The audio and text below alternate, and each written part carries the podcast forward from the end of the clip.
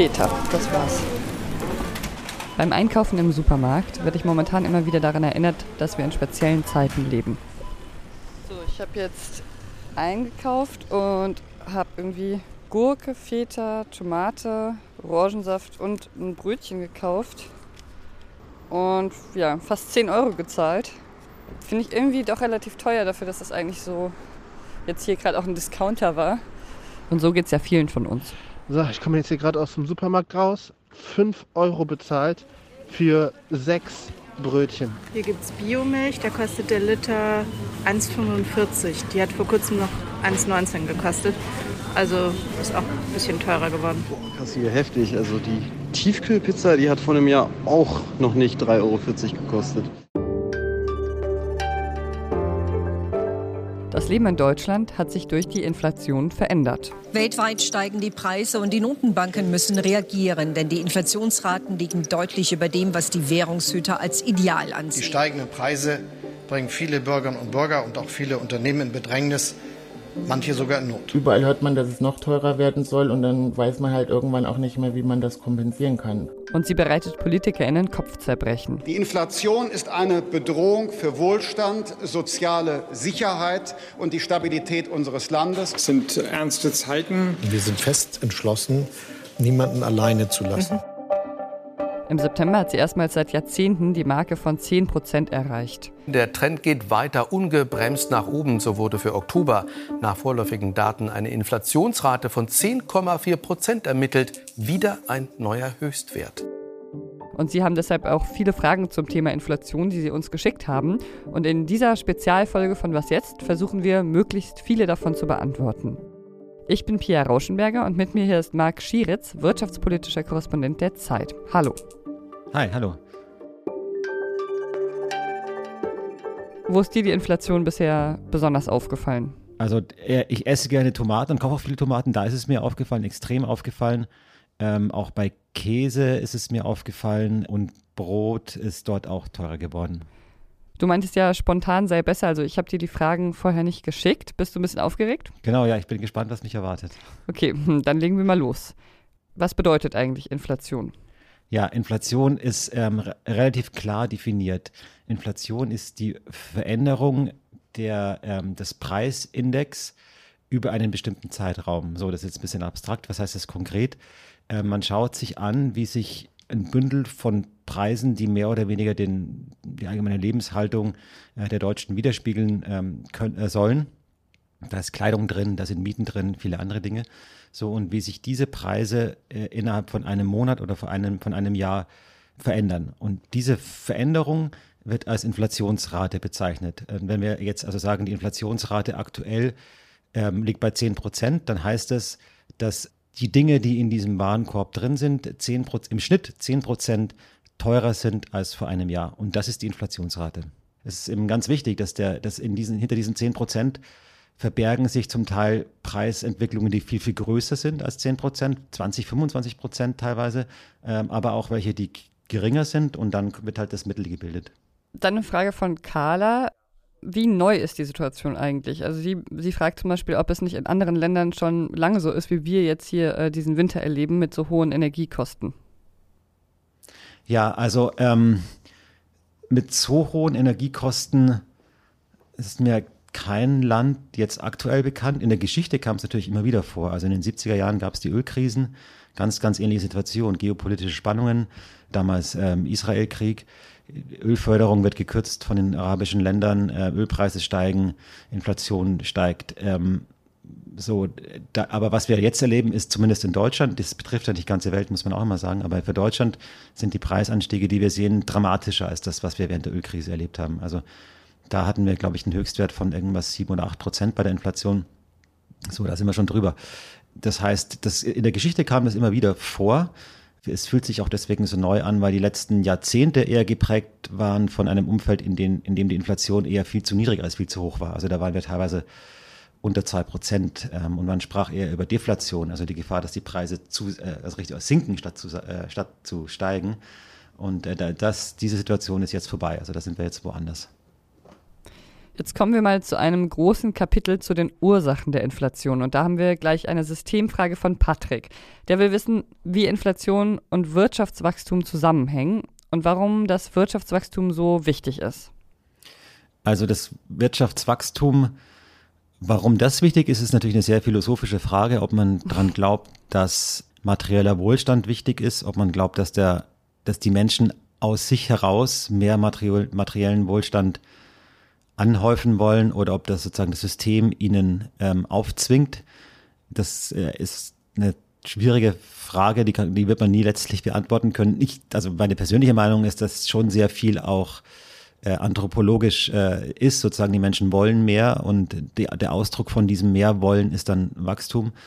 Und wenn man das nicht will, muss man es irgendwie regulieren. Ähm, was die, die Frage, wie das mit Inflation zusammenhängt, kann man sich vielleicht, also es gibt ganz verschiedene Theorien über Inflation, aber die einfachste und finde ich auch eine, die einem vielleicht weiterhilft, da ist, dass man sich die gesamte Volkswirtschaft eigentlich vorstellen kann, wie, ähm, sagen wir mal, ein Kartoffelmarkt, ja. Und da gibt es eine bestimmte Menge an Kartoffeln, die geerntet worden ist und die wird zum Verkauf angeboten. Und wenn jetzt die Menschen viel Geld haben und viele Kartoffeln essen wollen, also wachsen wollen und viele Kartoffeln einkaufen deswegen, dann steigt, wenn die angebotene Menge an Kartoffeln gleich bleibt, äh, der Preis für diese Kartoffeln. Ja, weil es wollen einfach mehr, es sind mehr Kartoffeln nachgefragt, als da sind. So dass Inflation, wenn man es jetzt auf die gesamte Volkswirtschaft überträgt, in gewisser Weise immer ein Ausdruck davon ist, dass die, die Nachfrage nach Waren und Dienstleistungen, Kartoffeln, größer ist als das, was erzeugt werden kann an Waren und Dienstleistungen, Kartoffeln. Und ähm, deswegen geht es auch beim Kampf gegen die Inflation immer diese beiden Seiten. Also ich kann einerseits versuchen, die Nachfrage einzuschränken. Ich gebe den Leuten weniger Geld, ja, können sie mehr Kartoffeln kaufen. Oder ich kann versuchen, das Angebot zu erhöhen. Also ich pflanze mehr Kartoffeln. Ähm, so und beides, beides beeinflusst, äh, beeinflusst den Preis. Von, und von diesen beiden Seiten kann ich den Kampf gegen Inflation äh, führen. Auch eine interessante Frage zu den Ursachen der Inflation kam von The Eye auf Twitter. Spielt es eigentlich eine Rolle für die Inflation, dass Deutschland zu einer Dienstleistungsgesellschaft geworden ist?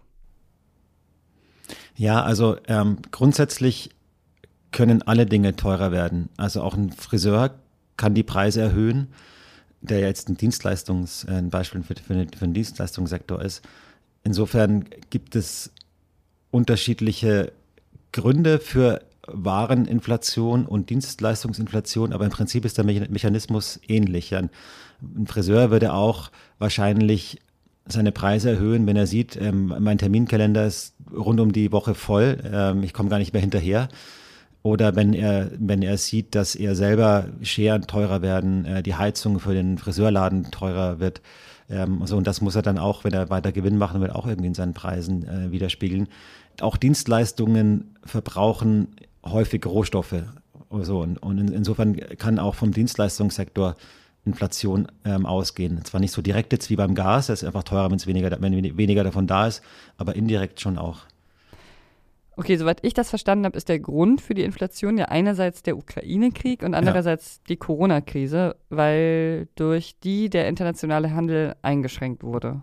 Genau, also wenn wir jetzt uns jetzt wieder in diesem Angebot und Nachfrageraster versuchen vorzustellen, dann haben beide Faktoren, also Corona und Krieg, das Angebot beeinträchtigt. Der Krieg direkt, also es gibt einfach jetzt kein Gas mehr aus Russland. Jedes Jahr floss da so und so viel Kubikmeter, jetzt fließt gar nichts mehr. Das heißt, Gas ist knapper geworden. Die Regierung versucht zwar, das von anderswoher zu kriegen, aber erstens mal dauert das und zweitens ist das Gas, das über LNG-Terminals eingeführt wird, auch teurer als das, das aus Russland einfach über die Pipeline. Bei Corona ist es ähnlich, dass die Einschränkung der Lieferketten, also Container stehen in irgendwelchen Häfen in China rum, äh, irgendwelche Zulieferbetriebe in Vietnam mussten schließen. Äh, das alles hat dazu geführt, dass einfach weniger Zeug, sag ich jetzt mal so ganz ne, platt, weniger Zeug in Deutschland, nach Deutschland oder es teurer wurde, Waren nach Deutschland zu bringen und damit sozusagen äh, diese Sachen auch knapper und damit teurer wurden. Also das ist die Angebotsseite und gleichzeitig aber eigentlich alle Staaten der Welt beschlossen haben, You never walk alone, ja, wir unterstützen unsere Bevölkerung finanziell, das heißt, wir geben denen Geld an die Hand, mit Hilfe der Zentralbank natürlich, die das Geld dann auch dies ermöglicht. Und so hattest du halt ähm, auf der einen Seite Leute, die dank der Hilfsprogramme Geld hatten, auf der anderen Seite hattest du aber weniger Waren. So, und dann da hat halt dieses zusätzliche Geld in den Händen der Leute stand dem verknappten Warenangebot gegenüber und dadurch steigen die Preise. Jetzt hätte man natürlich sagen können, ähm, dann gebe ich den Leuten halt kein Geld, ja, dann können sie sich überhaupt nichts mehr leisten, dann hätte ich wahrscheinlich auch weniger Inflation heute, aber ich hätte natürlich dafür eine äh, Wirtschaftskrise und die Leute wären arm und hätten nichts mehr zu essen. Dazu passt auch, was uns ein Hörer geschrieben hat. Viele meinen, ein Ende der Sanktionen würde ein Ende der Inflation bedeuten. Das hat er geschrieben. Denkst du, das stimmt? Ja, also es kommt, also kommt natürlich darauf an, wie, also wenn wir jetzt beim Gas bleiben, das ist ja das, äh, das wo die Inflation am stärksten sich äußert, wie Russland auf ein Ende des, des, äh, der, äh, der Sanktionen reagieren würde. Also wenn jetzt das Ende der Sanktionen zur Folge hätte, dass Gas wieder wie früher ungehindert geliefert wird, würde dann dadurch die Inflationsrate zurückgehen. Die, die, Sanktionen sind ja wiederum auch, die haben wir uns ja nicht einfach so ausgedacht, die sind ja Folge des Krieges. Aber was man schon sagen kann, ist, dass die Inflation eine Folge des Krieges ist und deswegen in gewisser Weise auch unser Beitrag, den wir, wenn man so indirekt zur Verteidigung der Ukraine also jetzt materiell leisten. Also wir verzichten, weil wir sagen, es ist uns wichtig, dass ein Land nicht einfach ein anderes Land überfallen darf. Auch wenn dieses Land, Land uns dann bestraft, indem es uns kein Gas mehr liefert. Äh, aber das ist schon ein Preis, den wir auch für diesen Krieg bezahlen. Und es könnte ja sogar sein, dass Russland kein Gas mehr liefert, auch wenn wir die Sanktionen jetzt aufheben. Das wissen wir ja gar genau, nicht. Genau, das könnte sein, ja. ja. Also kann sein, die liefern kein Gas mehr. Und ohnehin sind ja die Pipelines zum Teil jetzt ja ähm, nicht mehr funktionstüchtig. Also man würde wahrscheinlich gar nicht mehr die Mengen von vor dem Krieg überhaupt jetzt so schnell wieder nach Deutschland kriegen, selbst wenn man wollte. Die Deutschen, die gelten ja als InflationsphobikerInnen und das hat auch mit der kollektiven Erfahrung der Hyperinflation von 1923 zu tun. Vor fast 100 Jahren war das ja so, dass die Preise so stark gestiegen sind, dass ein Laib Brot im November 1923 90 Milliarden Mark gekostet hat. Und der Schriftsteller Stefan Zweig hat über seine Erinnerungen geschrieben, nichts hat das deutsche Volk, dies muss man immer wieder ins Gedächtnis rufen, so erbittert, so hasswütig, so hitlerreif gemacht wie die Inflation. Glaubst du, hier wiederholt sich jetzt die deutsche Geschichte 100 Jahre später? Nee, also das glaube ich nicht. Ähm, da würde ich gerne zwei Sachen dazu sagen. Also erstmal sind wir wirklich Meilen, also einfach, es ist eine komplett andere Welt von Inflation, äh, die wir damals hatten, äh, in einem völlig anderen System mit einer Zentralbank, die einfach alle Staatsausgaben einfach so finanziert hat. Also das ist eine ganz andere Dimension. Ich sehe überhaupt keine Anzeichen dafür, dass wir in diese Richtung gehen. Das Zweite ist, glaube ich, auch, dass, die Geschichtsinterpretation, die Stefan, die du gerade mit dem Stefan Zweig-Zitat zitiert hast, auch problematisch ist. Denn was ganz viele Leute vergessen, ist, dass zu Zeiten Hyperinflation die NSDAP äh, bei ungefähr zwei drei Prozent war. 1933, als Hitler an die Macht kam, herrschte nicht Inflation, sondern Deflation. Also zwischen dieser Episode 23 waren ja erstmal zehn Jahre Wirtschaftsbuch und fast zehn Jahre kamen die Roaring Twenties, da lief es erstmal super gut in Deutschland wirtschaftlich, kulturell auch. Und dann ähm, kam die Weltwirtschaftskrise äh, und da passierte das Gegenteil. Also da wurde das Geld immer weniger wert, äh, die Arbeitslosigkeit stieg, die äh, Massenverelendung. Und in diesem Umfeld, in diesem deflationären Umfeld, ähm, ist Hitler an die Macht gekommen. Deswegen will ich jetzt nicht die Inflation der äh, Weimarer Republik vernachlässigen, aber es ist, glaube ich, schon ein wichtiger Fakt, auch ein historisch wichtiger Fakt, dass das Umfeld, in dem die Nazis groß wurden, kein inflationäres, sondern ein deflationäres war. Nochmal eine Nachfrage von Sarah dazu. Es besteht also nicht die Möglichkeit, dass wir wie die Menschen von damals mit Schubkarren voll Geld zum Bäcker laufen müssen. Nein, also Nein. Da, da sieht da, dazu passt auch die Politik, wir haben ja vorhin schon kurz darüber gesprochen, die Zinsen steigen ähm, und so weiter. Das sind ja alles Maßnahmen gegen die Inflation. Das wurde damals ja nicht gemacht. Da hat man einfach gesagt, lass, lass mal laufen, so ungefähr. Und äh, jetzt sehen wir, dass äh, doch gegen diese Inflation vorgegangen wird, geldpolitisch. Also man kann jetzt nichts dagegen tun, dass das Gas so teuer ist. Das ist in der Hand von Putin und den Scheichs und sonst was. Äh, was die Inflation, was die EZB aber machen kann, ist die Nachfrage herunterbremsen und das macht sie auch. Und wir haben im Moment eher sogar eine Debatte, ob dies, ob das nicht übertrieben wird, ob die Zentralbanken im Kampf die, gegen die Inflation nicht zu forsch vorgehen und äh, die wirtschaftliche Erholung ähm, riskieren, damit die Preise nicht mehr so stark steigen. Also deswegen sehe ich dieses 23er-Szenario überhaupt nicht, ähm, also überhaupt nicht realistisch an. Ja, damit wären wir auch schon beim Thema EZB und ihr Einfluss. Die EZB, also die Europäische Zentralbank, bestimmt ja den Leitzins. Und dazu wollte Stefanie wissen, wie ist denn der Zusammenhang zwischen Inflation und dem Leitzins? Genau, also die, der Zusammenhang ist relativ kompliziert im Detail, aber dann doch nicht so äh, im Groben. Also die EZB bestimmt den Leitzins, das heißt, sie bestimmt im Prinzip über den Leitzins und die Folgen, die der hat, wie die Finanzierungskosten in einer Wirtschaft ähm, sind oder bestimmt das mit, genauer gesagt. Sie kann also, man sieht das jetzt im Immobilienmarkt, aber auch bei Konsumentenkrediten, also wenn ich einen Kredit äh, aufnehme, um mir ein Auto zu kaufen oder eine Wohnung oder ein Fahrrad, ähm, dann ist das teurer, als es vor einem Jahr war, also ganz, merklich teurer. Und das heißt natürlich, wenn ich weniger Kredite aufnehmen kann als Privatperson, aber auch als Unternehmen, kann ich weniger Geld ausgeben für Investitionen oder für Konsum. Das heißt, man kann es vielleicht äh, so sagen, dass die EZB, indem sie das Geldangebot einschränkt, indem sie sozusagen dafür sorgt, dass weniger Geld zur Verfügung steht, den Unternehmen und den Haushalten, ähm, dafür sorgt, dass weniger Geld ausgegeben werden kann. Und dann sind wir wieder im Kartoffelmarktbeispiel.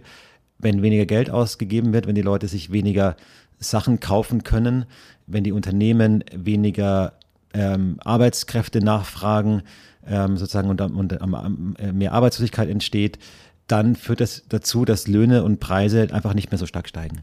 Okay, aber nochmal, um das besser zu verstehen, wie die äh, steigenden Zinsen wirklich auch die einzelnen VerbraucherInnen belasten. Wenn ich jetzt einfach was einkaufen will für mein Mittagessen im Supermarkt, ähm, dann kann es mir doch erstmal relativ egal sein, wie die Zinsen gestiegen sind. Also die Zinsen sind doch für mich als Verbraucherin nur relevant, wenn ich jetzt, wenn ich mir jetzt auch Geld leihen will und dann zum Beispiel eine größere Investition mache, wie ein Fahrrad oder sowas oder ein Haus.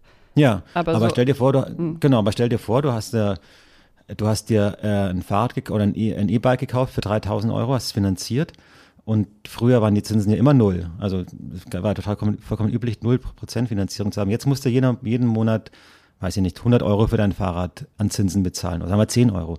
Dann kannst du diese 10 Euro weniger in der Kantine für Essen ausgeben. Hast also weniger Geld. Ähm, weil, du, weil, das für, weil das sozusagen für höhere Zinskosten drauf geht. So, das ist fair von der Verbraucherseite äh, betrachtet. Ne? Oder du hast, weiß ich nicht, ne? du hast dir eine Immobilie gekauft und musst jetzt, hast eine Monatsrate von 3000 Euro statt von 1000 Euro. Und auf der Seite der Unternehmen, ähm, du hättest vielleicht vorgehabt, eine große Produktionshalle zu bauen, hättest 1000 Leute eingestellt dafür. Jetzt ist der Kredit so teuer, dass du es bleiben lässt. Du stellst die 1000 Leute nicht ein. Ähm, dann haben diese 1000 Leute, die, die du eigentlich eingestellt hättest, kein Geld, kein Job und ähm, können deswegen auch nicht in der, äh, im Bioladen äh, Käse einkaufen, was dazu führen sollte, dass der Käsepreis nicht mehr so stark steigt. Und das wäre der Mechanismus. Also die Wirtschaft wird heruntergebremst, das Einkommen wird heruntergebremst damit, das Volkseinkommen. Ähm, und wenn weniger, weniger Einkommen da ist, ähm, dann ist es schwerer für die Leute, die Sachen herstellen, die Preise zu erhöhen also makroökonomisch gesehen verstehe ich das, aber wenn ich jetzt zum mhm. Beispiel eine Studentin wäre, ohne viel Geld, die zur Miete wohnt und eigentlich so von der Hand in den Mund lebt, mehr oder weniger, dann würden mich die steigenden Zinsen eigentlich direkt persönlich nicht so sehr treffen, oder? Nee, genau. Also es ist ja auch nicht so, dass jede Maßnahme immer alle trifft. Also das ist ja klar. Ne? Es wird immer, also, aber es gibt halt Leute, die es trifft und sowohl das BAföG der Studentin, Studentin als auch das Einkommen der Leute, äh, die vielleicht ihren Job verlieren, wenn nicht investiert wird wegen hoher Zinsen, ist Teil des Volkseinkommens. Ne? Und die Inflationsrate ist, ist Ergebnis von, von dem gesamten Volkseinkommen, das auf die gesamte, das gesamte Angebot an Sachen in Deutschland trifft. Und da sozusagen, wie, wie soll ich sagen, wie beim Wassertropfen. Ne? Da, also kommt es halt auf jeden Euro an, der, der da ist oder der nicht da ist am Ende was man auch immer wieder so liest, ist, dass die Erwartungen der Menschen eine große Rolle spielen und dass dafür die EZB auch so wichtig ist, dass sie keine negativen Erwartungen schürt, sondern ja. Vertrauen weckt. Und neulich hat bei uns äh, bei Zeit Online in einem Interview ein Experte gesagt, wenn in der Bevölkerung die Erwartung vorherrscht, dass sich die Inflation lange in die Zukunft fortsetzt, dann passiert das in der Regel auch. Ja. Warum ist das so? Ja, also das ist die Rolle der Inflationserwartungen. Wir haben ja bisher immer gesagt, Inflation entsteht, wenn zu viel Geld ausgegeben wird, ne? ganz platt formuliert. Also gemessen am an, wenn, wenn nicht genug Kartoffeln da sind, aber viele Leute Kartoffeln kaufen wollen und auch können, weil sie das Geld haben. Jetzt ist es in der Welt noch ein bisschen komplizierter. Ein, ein wichtiger Block für Kosten von Unternehmen zum Beispiel ähm, sind ja Löhne. Was ich an Lohn fordere von meinem Arbeitgeber, hängt ja ein bisschen auch damit ähm, zusammen, was ich erwarte an äh, Inflation, also an Preissteigerung. Ich sage, ich will ungefähr ich will, ich will äh, nicht weniger verdienen, ja. Ich will mir nicht weniger kaufen können, ähm, weil die Inflation, weil es, weil es Inflation gibt. So, wenn ich jetzt, wenn ich jetzt damit rechne, dass dauerhaft 20, 30, 40 Prozent Inflation vorherrschen, dann werde ich in Gehaltsverhandlungen oder die Gewerkschaften, wenn die das für mich machen, Gehaltsverhandlungen, äh, da, darauf schauen, dass auch die Löhne um 20, 30, 40 Prozent ähm, dauerhaft steigen. Und dann kann es eben so diese Art von Feedback-Loops geben, also so von Rückkopplungseffekten. Inflation steigt um 20 Prozent, alle fordern 20 Prozent mehr Lohn, alle Sachen werden um 20 Prozent teurer, Leute fordern nochmal 20 Prozent mehr Lohn. Und dann kann das so eine richtige Spirale sagen, sich daraus entwickeln aus steigenden Preisen und steigenden Löhnen.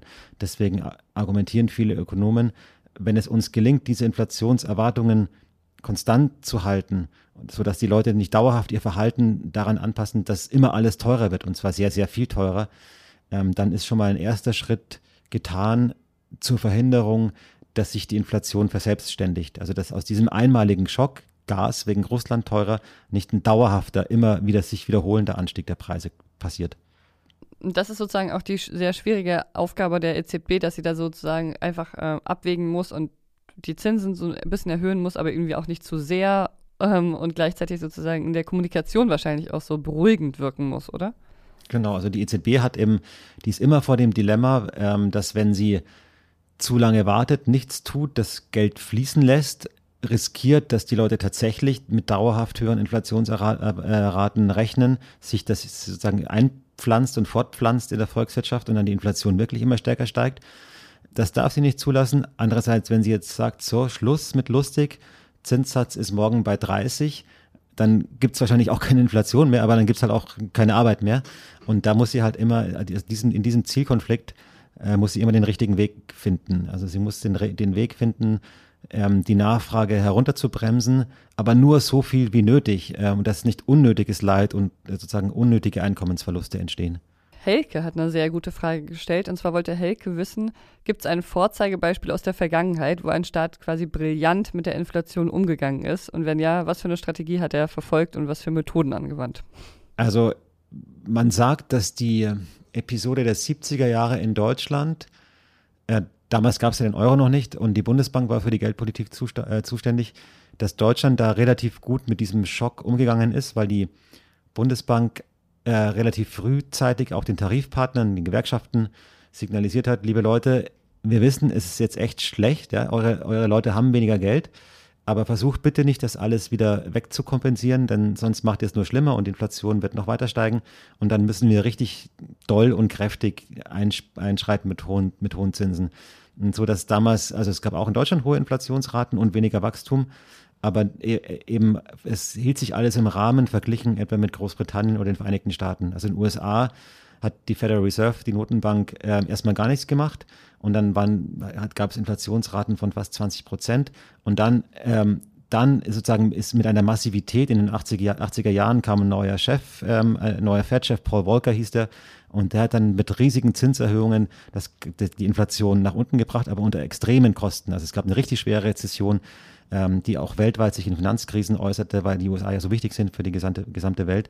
Und da ist es gründlich schiefgegangen, sodass dieses, dass dieser Ansatz frühzeitig schauen, dass sich das nicht verselbstständigt, schon richtig ist. Aber wie gesagt, man muss halt eben auch aufpassen, dass man nicht Arbeitslosigkeit erzeugt, weil man Angst hat, dass ansonsten die Inflation steigt, noch weiter steigt. Genau, mach was draus, hat er auf Twitter geschrieben, dass äh, er nicht versteht, warum man äh, so herumphilosophiert. Man könnte doch einfach doppelt so viele Banknoten wie heute drucken und die Löhne verdoppeln und die Gehälter verdoppeln und ja, der Inflation so ein Schnippchen schlagen.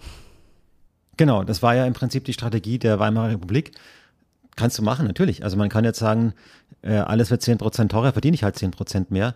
Aber was ist denn, wenn alle 10% mehr verdienen? Dann ist auch die Herstellung der Güter entsprechend teurer.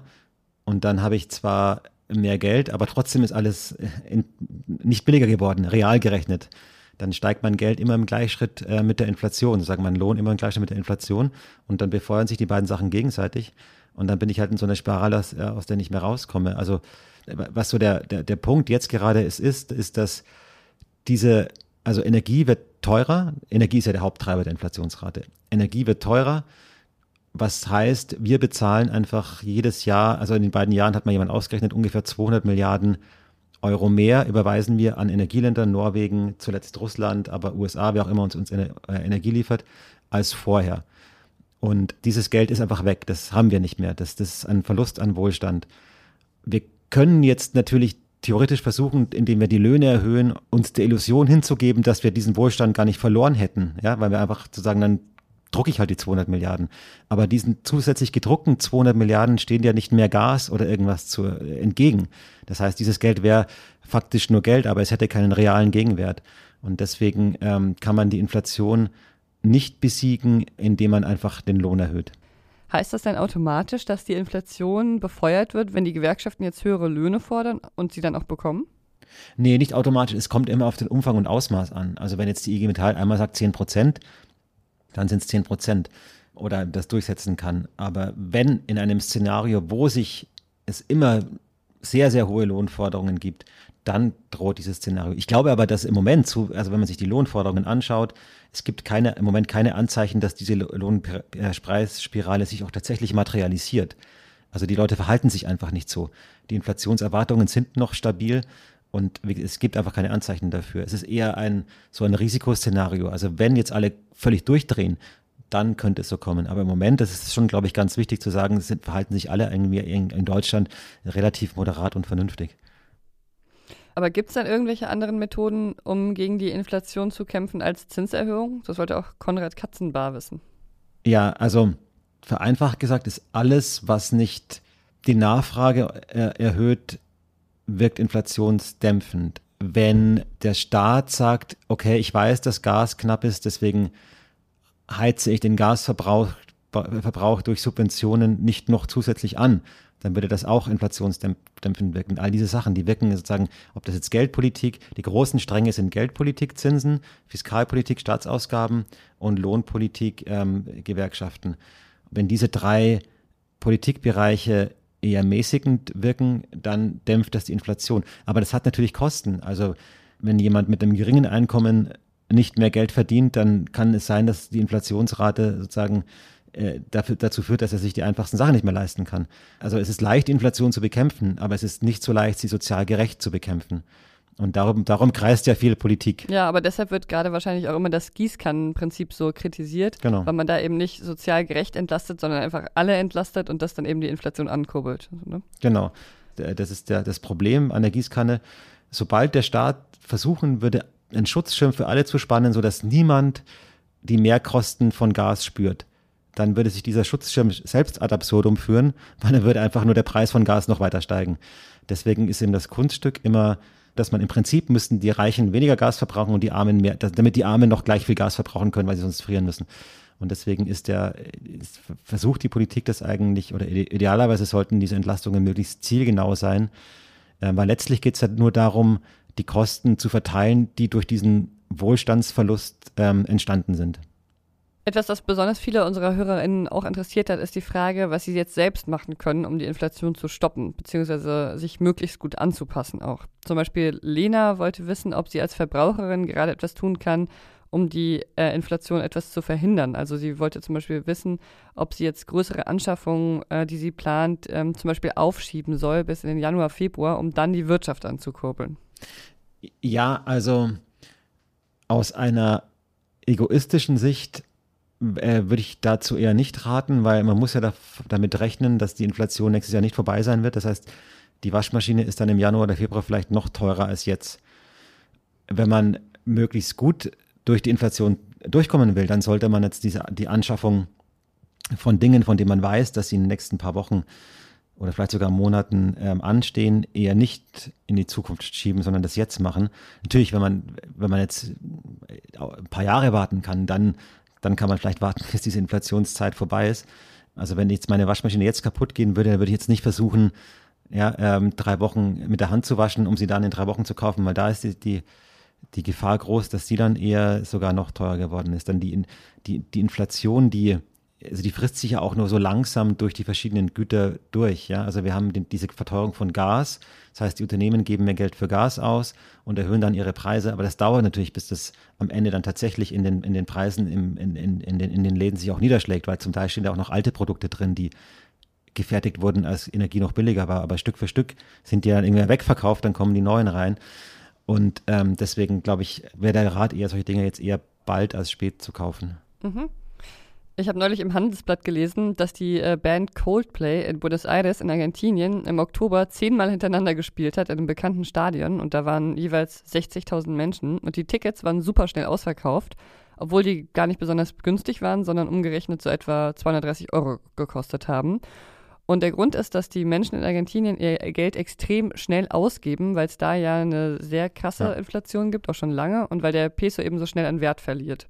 Findest du das eine gute Strategie aus deiner Sicht, auch für Menschen in Deutschland, einfach Konzertkarten kaufen, um weil ja. das Geld ja so übermorgen eben eher viel weniger wert ist? Nee, ich glaube, weil so, so krass ist die Inflation bei uns nicht. Und wenn du es natürlich jetzt alles für Konzertkarten ausgegeben hast, dann hast du äh, halt nichts für, für was anderes mehr. Also ich glaube eher, eher ist es so, also bei, ist bei mir jetzt zumindest, wenn ich sehe, beobachte ich das ja auch, dass ich eher dann sage, dann muss ich mir das, den Urlaub kann ich mir vielleicht nicht mehr leisten, weil ich so viel mehr Geld für andere Sachen ausgegeben habe. Aber dieses Phänomen, ähm, ich war mal in Zimbabwe vor ein paar Jahren, ist schon eine Weile her, und damals war Zimbabwe das Land mit der höchsten Inflation weltweit. Das war wie viel 1000 Prozent, weiß ich nicht mehr. Aber da war es tatsächlich so, dass sobald die Löhne ausbezahlt wurden, sind die Leute losgerannt haben sich alles gekauft, was sie nur kaufen konnten. Lebensmittel, Autos. Also ein Brot hatte einen höheren Werterhalt als der äh, Zimbabwe-Dollar, den du, den du hattest. Dann hast du halt das Brot morgens gekauft und abends wieder verkauft. Und bei, so, bei extremen Inflationsraten, da ist das eine, schon eine sinnvolle Strategie. Da willst du alles nur kein Geld halten, weil dein Geld einfach permanent immer weniger wert ist und da versuchst du das Geld schnell in Waren umzuwechseln. Aber da sind wir nicht. Also das würde ich wirklich niemandem raten, jetzt aus Angst dafür, dass das Geld sich in Luft auf, der Wert des Geldes sich in Luft auflöst, äh, irgendwie alles mögliche Zeug zu kaufen, sondern schon eher zu schauen, wie man halt so, äh, am Ende muss halt mit dem, mit der, damit zurechtkommen, ähm, dass einfach real weniger Geld da ist, weil die Löhne einfach nicht Schritt halten mit dieser Inflationsentwicklung. Mhm. Man sollte jetzt sich von der Inflation nicht seinen Lebens, äh, soweit man das kann, nicht seinen Lebenswandel beeinflussen lassen, sondern wenn man es für richtig hält, ähm, Lebensmittel einzukaufen, die nachhaltig hergestellt sind, das einfach weiter tun, soweit es irgendwie halt geht oder vielleicht dann eher die Bio-Linie im Discounter und nicht im Biomarkt kaufen oder solche Dinge, aber nicht zu sagen, jetzt ist Inflation, jetzt gilt das alles nicht mehr. Also soweit man sich das leisten kann, finde ich, sollte man weiter so Geld ausgeben, wie es den eigenen Überzeugungen entspricht. Mhm. Und jetzt wollte Lorraine noch wissen, was man mit angespartem Geld macht. Also was jetzt eh nicht dafür gedacht ist, das direkt auszugeben, sodass es eben möglichst ohne Wertverlust äh, risikofrei die Inflation ja. überlebt. Das ist natürlich das, eine große Frage. Das ist genau, das ist eine große Frage. Und das fragen sich natürlich äh, Herrscharen von Investmentmanagern und Bankberatern. Ähm, es ist natürlich schwierig, weil, äh, also klar, wenn du es jetzt auf dem Konto einfach liegen hast, dann gibt es zwar wieder ein bisschen Zinsen. Das ist ja auch äh, jetzt neu in den letzten Wochen, weil die EZB die Zinsen angehoben hat. Deswegen zahlen die Banken auch wieder mehr Zinsen. Aber ähm, also real, wenn man den Zins mit der Inflationsrate verrechnet, gibt es einen Verlust von Kaufkraft. So, wie gleiche ich den aus? Ich, ich glaube, es wäre problematisch und es sind meistens unseriöse Leute, die das sagen, äh, dass es eine inflationssichere Geldanlage gibt und die sagen, kauf dir Gold. Weil wer, wer, weiß, wo der Goldpreis in zwei Jahren liegt, kauft dir Aktien. Das weiß auch niemand in Wahrheit, ähm, ob jetzt bestimmte äh, Unternehmen besser durch diese Phase kommen oder nicht. Ja? Also klar, manche schon, aber wer weiß das vorher. Immobilien haben wir auch schon darüber gesprochen. Immobilien gelten als inflationssicher, aber was machst du, wenn jetzt wegen dieser hohen Zinsen der Immobilienmarkt einbricht? So dass auch da würde ich sagen, dass die, Re die Regeln, die immer für Investment gelten, also tu nicht alles in, leg nicht alles in einen Korb, sondern versuch möglichst zu divers äh, anzulegen mit bisschen Aktien, bisschen Anleihen, vielleicht, vielleicht auch ein bisschen Immobilien, dass das da auch noch gilt. Und der, und der Versuch, sozusagen, so, so eine Inflationsinsel zu finden, äh, da kann man Glück haben und dann ist es gelungen, aber ich kann auch Roulette spielen, ja, da kann ich auch, habe ich auch riesige Gewinnchancen. Und das, glaube ich, würde ich nicht zur, nicht zur Strategie machen. Und glaube ich, mehr soll ich gar nicht, gar nicht dazu sagen, weil sonst sagt irgendjemand, ich habe genau das gemacht, was du mir empfohlen hast und Geld verloren und dann ja, stehe ich blöd da. okay.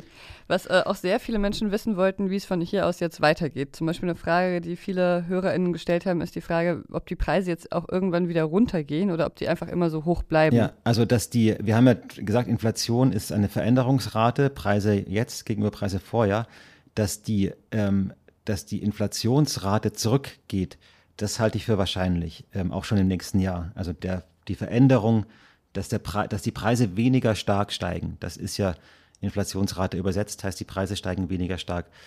Dass sie absolut nicht mehr steigen oder sogar sinken, das halte ich für die nächsten Monate für, für oder auch für die nächsten Jahre für, un, für unwahrscheinlich. Ähm, aber es, der, der, Anstieg wird sich verlangsamen und dass es, dass es überhaupt Inflation gibt, also dass Preise steigen, ist ja eigentlich nicht schlimm. Das ist überall so, in fast, also in allen Volkswirtschaften eigentlich steigen Preise moderat langsam aus verschiedenen Gründen, ja, weil Unternehmen äh, neue Produkte einführen müssen, das ist mit Kosten verbunden und so weiter. Aber es steigen ja auch Löhne normalerweise langsam. Ne? Also so zwei, drei Prozent Lohnsteigerung hast du eigentlich auch jedes Jahr, so dass normalerweise es da so ein, so ein Gleichschritt irgendwie gibt. Es wird alles ein bisschen teurer, aber auch jeder hat auch immer ein bisschen mehr Geld und dann, dann bleibt es, also real gesprochen, alles gleich. Ähm, so wird es, glaube ich, auch irgendwann wieder sein aber dieser, dieser, also ein Rückgang der Preise, dass, es, dass wir sozusagen wieder da sind, wie wir vor, vor zwei Jahren waren, ähm, das halte ich für sehr unwahrscheinlich. Das wird wahrscheinlich nicht kommen. Also muss eigentlich der 1-Euro-Shop umbenannt werden. Der muss wahrscheinlich dauerhaft umbenannt werden, genau. Ja. Gibt es eigentlich irgendeine, irgendeinen Aspekt oder irgendeine Aussicht, die ein bisschen Sicherheit oder Zuversicht äh, bezüglich der Inflation schenken kann? Ja, also ich werde schon sehr zuversichtlich, dass, es, dass wir nicht in so ein Hyperinflationsszenario ähm, reingehen. Also wir haben halt, es ist einfach, muss man glaube ich so sehen, es ist einfach Krieg, es ist eine, also wir kommen aus einer Pandemie, ähm, sind jetzt, haben jetzt einen Krieg in Europa. Es ist eine extreme Lage, also eine extreme politische Lage. Das äußert sich natürlich auch ökonomisch und das äußert sich im Moment die, das Zusammenspiel dieser drei Weltkrisen oder äh, dieser drei äh, Megatrends. Das äußert sich einfach in der Inflationsrate und es, es wäre es wäre ja auch verwunderlich, wenn das nicht, wenn wir das einfach alles so wegstecken würden und das Leben ganz normal weitergeht, ja, während um uns herum die Welt so ein bisschen äh, in Unordnung, extremer Unordnung ist. Wir kriegen das halt über die Inflationsrate mit. Und ich glaube auch, was man auch sagen muss, es ist ja anders als bei ähm, früheren Krisen, ist, viele Dinge laufen ja auch noch gut, ja. Also der Arbeitsmarkt ist stabil. Es gibt eher noch Fachkräftemangel als äh, Arbeitslosigkeit. Es ist relativ leicht, noch einen Job zu finden. All diese Dinge funktionieren ja noch ganz gut. Und die, was, jetzt, was wir jetzt halt an Inflation haben, sind einfach Kosten dieser Weltlage, die sich darin äußern. Die kriegen wir nicht weg. Die sind, das, das macht uns ärmer. Und der Rest ist Politik, nämlich zu schauen, dass es nicht nur die Ärmsten trifft, sondern dass da jeder ein bisschen was mitschultert. Okay, Marc, ja, vielen Dank. Das war ein äh, langer Ritt, aber ich glaube, einiges ist jetzt ein bisschen klarer als vorher. Auf jeden Fall für mich und ich hoffe auch für einige unserer Hörerinnen und Hörer. Ja. Danke. Und wenn nicht, dann müssen wir halt in ein paar Monaten nochmal so eine Folge machen. Genau. Danke. Und das war die Spezialfolge von Was jetzt zum Thema Inflation. Ich habe das Gefühl, jetzt einige Zusammenhänge besser zu verstehen. Ich hoffe, das geht Ihnen auch so. Dieses Format war jetzt erstmal ein Versuch und ich bin gespannt, was Sie davon halten. Das können Sie uns gerne schreiben an wasjetzt.zeit.de. Und falls Sie eine Idee haben, zu welchem Thema wir vielleicht auch mal so ein Ask Me Anything machen könnten, dann schreiben Sie uns die gerne. Wir überlegen gerade, dass wir das vielleicht öfter machen. Ich bin Pia Rauschenberger. Machen Sie es gut.